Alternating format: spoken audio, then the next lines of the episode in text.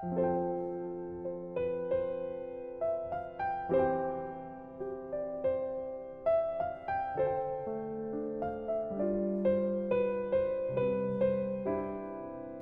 夜十点陪你读书，欢迎收听十点读书，我是主播北辰。今天和你分享的是林清玄的文字：三十岁后是觉悟。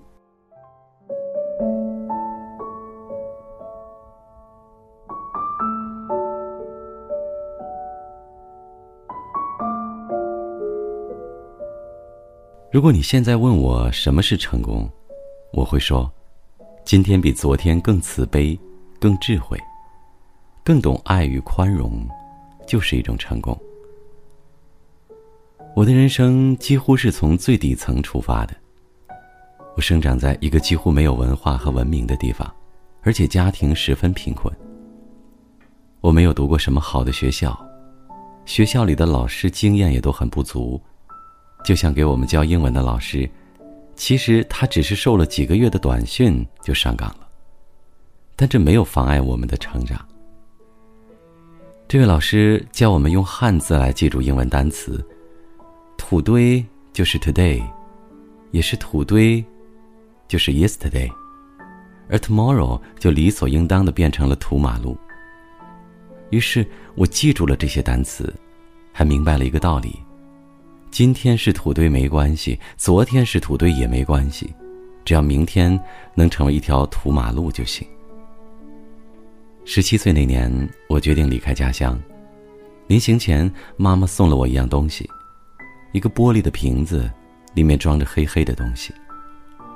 母亲说：“你别小看，这里面装了三样重要的东西，一样是拜祖先的香炉里的香灰，一样是农田里的土。”还有一样是井里的水。闽南人的祖先在离开家乡的时候都会带着这个，说是带着这个去别处，就不会水土不服，而且有了它们，走到哪里哪里就是你的家乡。这个瓶子至今还摆在我的桌上，它让我明白了什么是家乡。因为身上没钱，离家后的生活一度过得很苦。我曾经在餐馆里当过服务生，做过码头工人，摆过地摊儿，还在洗衣店烫过衣服，甚至还杀过猪。杀完猪回到家，洗完手就继续写作，变成作家。那会儿我十七岁，开始陆续发表作品，被一部分读者视为天才。我一直坚持写作，希望能变成一名成功的作家。在我们那个地方。几百年来没有出现过一名作家，我知道要实现自己的理想，一定要比别人更勤快。我从小学三年级开始，规定自己每天写五百字，不管刮风下雨，心情好坏。到了中学，每天写一千字的文章；到了大学，每天写两千字的文章。大学毕业以后，每天写三千字的文章。到现在已经四十年了，我每天还写三千字的文章。在我生长的年代，要当作家很难，因为稿费很少。我还有个习惯，就是绝不废话，能写三千字写完，绝不会写成五千字；能五百字写完的，绝不会变成一千字。当作家并不是那么容易的一件事，为了生存，我开始去报社上班。我对成功的渴望很强。和当时的所有年轻人一样，希望得到名利、金钱、影响力。我工作很卖力，因而就很快升迁，第六年就当了总编辑，同时还在报纸上写十八个专栏，主持节目，当电视公司的经理，还做了广播节目《林清玄时间》，一时风头无两，成为大众眼中的成功人。到如今，我一共写了一百七十几本书。摆起来比我的身高还高。当时台湾有本杂志评选四十岁以下的成功人士，我排行第一，排在后面的人是马英九。我以为成功应该很快乐，应该每天带着神秘的微笑，但事实上很难，因为每天从早到晚要开七八个会，还要和很多你不喜欢的人约会应酬。到最后，生命的时间和空间被挤压，我发现自己已经很难静下心来写一篇文章，而且幽默和浪漫精神不见了，对年轻时候向往的东西都失去了兴趣。有一天，我在报馆里等待看样刊，无聊的时候就翻开了一本书，开篇第一句话说：“到了三十岁的时候，要把全部的时间用来觉悟。”如果到了三十岁还没有把全部时间用来觉悟，就会一步步走向死亡。我当时很震惊，因为那会儿我已经过了三十岁了，却完全不知道觉悟是怎么回事儿。我开始思考，什么是觉悟。不久之后，我辞掉了所有的工作，到山上去闭关，去清修和思考，开始走进佛教的世界。清修持续了三年。这也是为什么后来我的作品中有了很多关于宗教的元素。三年后，我觉得自己已经有了很多领悟，明白觉就是学习看见，悟是我的心。所谓觉悟，就是学习看见我的心。因为心恋红尘，我决定下山。在山下路过一个水果摊儿，我想买点水果，当时老板不在，我便在边上等。这时候，一个路人过来问我水果怎么卖，将我误认为老板。我当时的第一反应是，我经过了三年修行，大家竟然看不出来我很有智慧。随即我就意识到，觉悟修行并不会改变人的相貌，只是内心起了革命。之所以讲觉悟，是因为现代社会很多人看不到自己的心。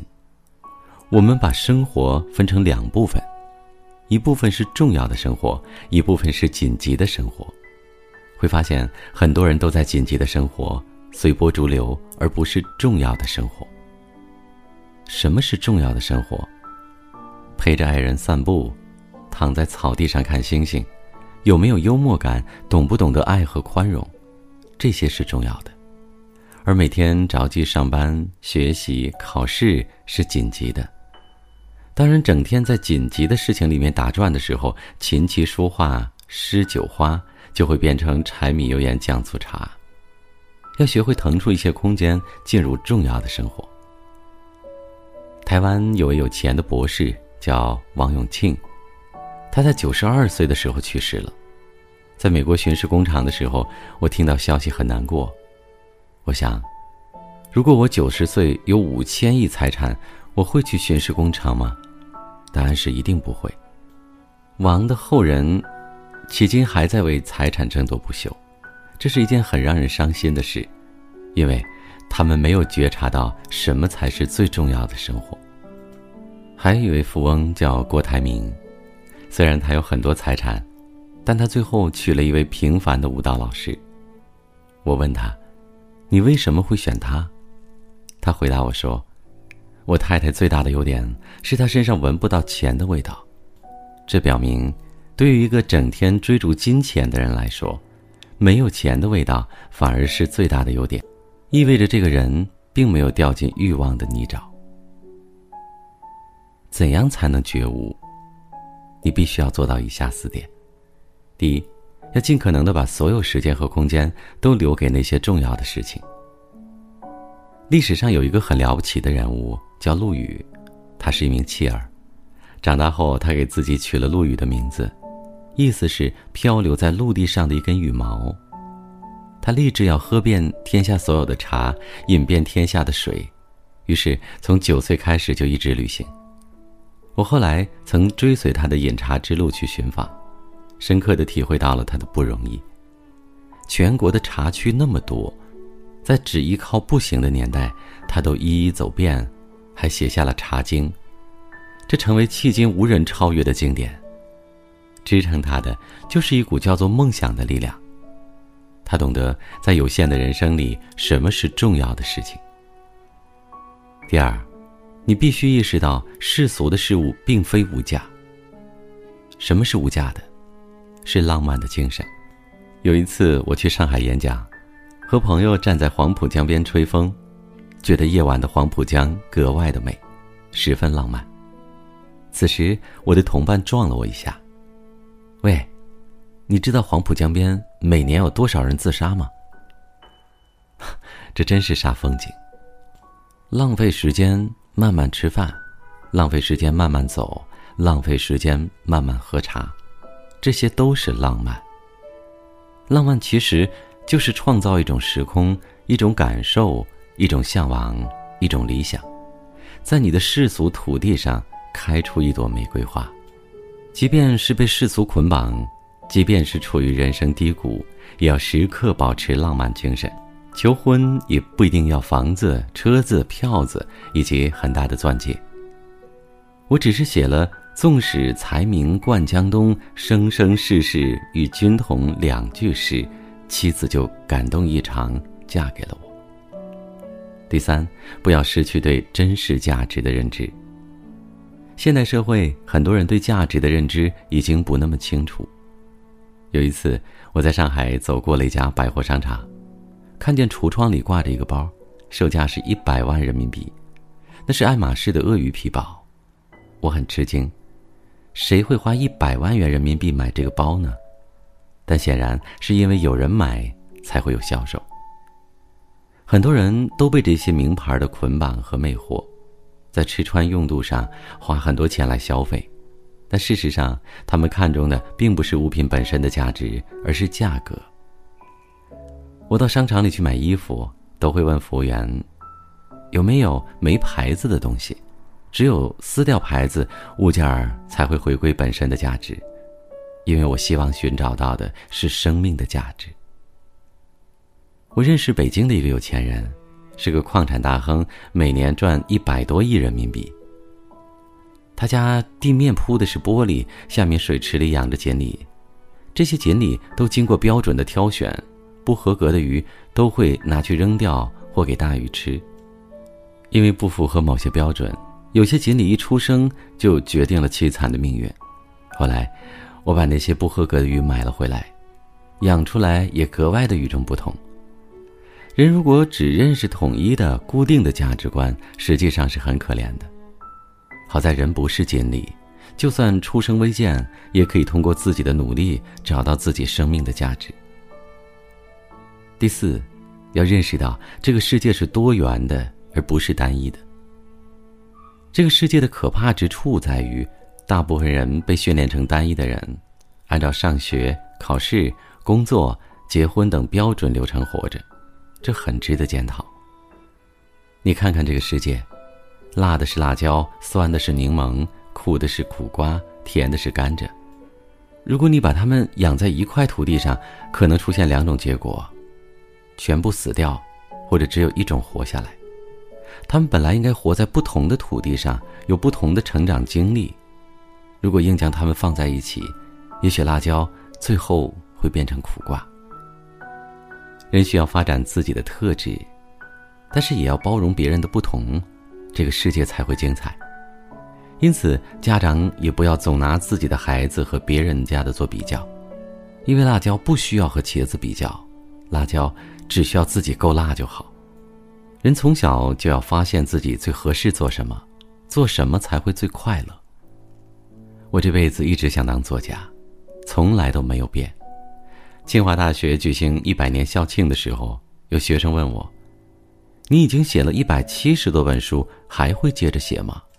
我的回答是：如果我下午会死，我会写到今天早上；如果明天会死，我会写到明天早上。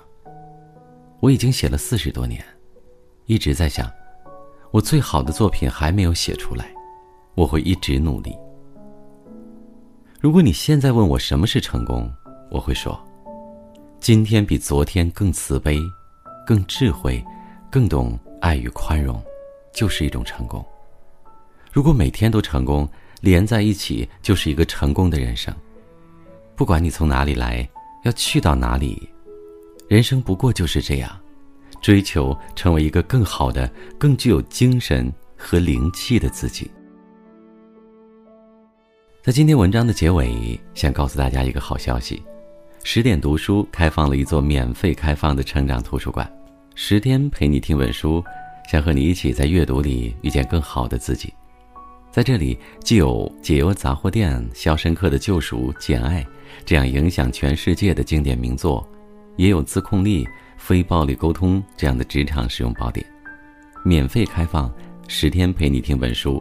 如果你有兴趣，欢迎搜索关注微信公众号“十点读书”，进入成长图书馆，跟我一起阅读好书，成为更好的自己。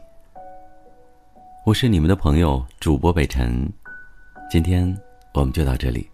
如果你喜欢北辰的声音，不要忘记了关注北辰的个人微信公众号“北辰在找你”，也有好听的文字和声音在等你。晚安，各位，明天见。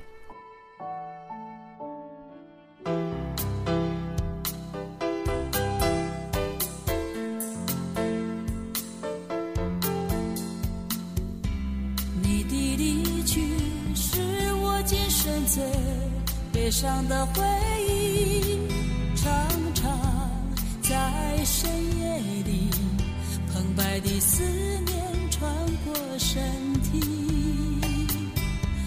多年以后，才把心中的阳光唤起，痛苦一如风雨。化作宽容和珍惜。生命纵然还有许多惋惜，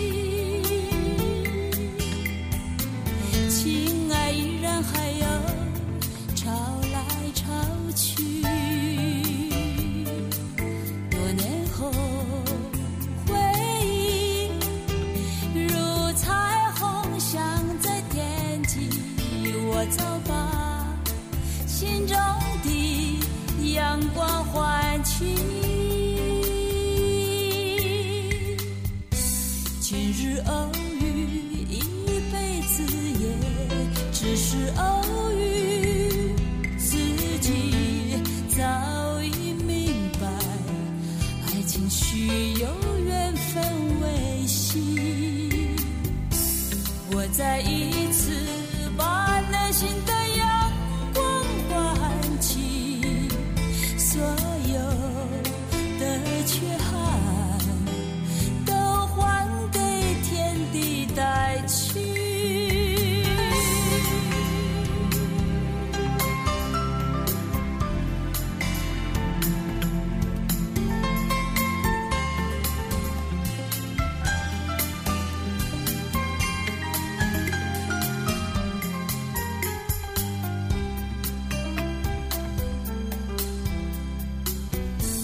经常偶然相遇，依然熟悉你的笑意，感受到内心的战斗和重启。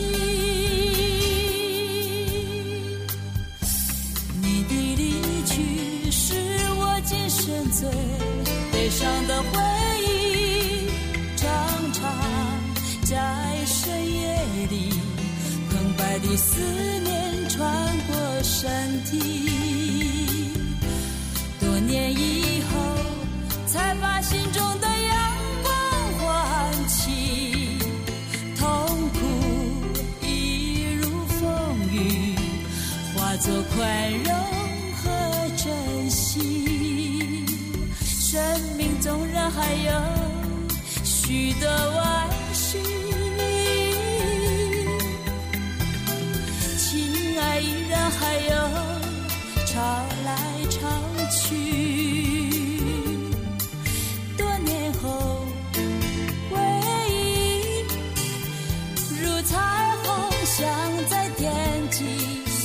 早把心中的阳光唤起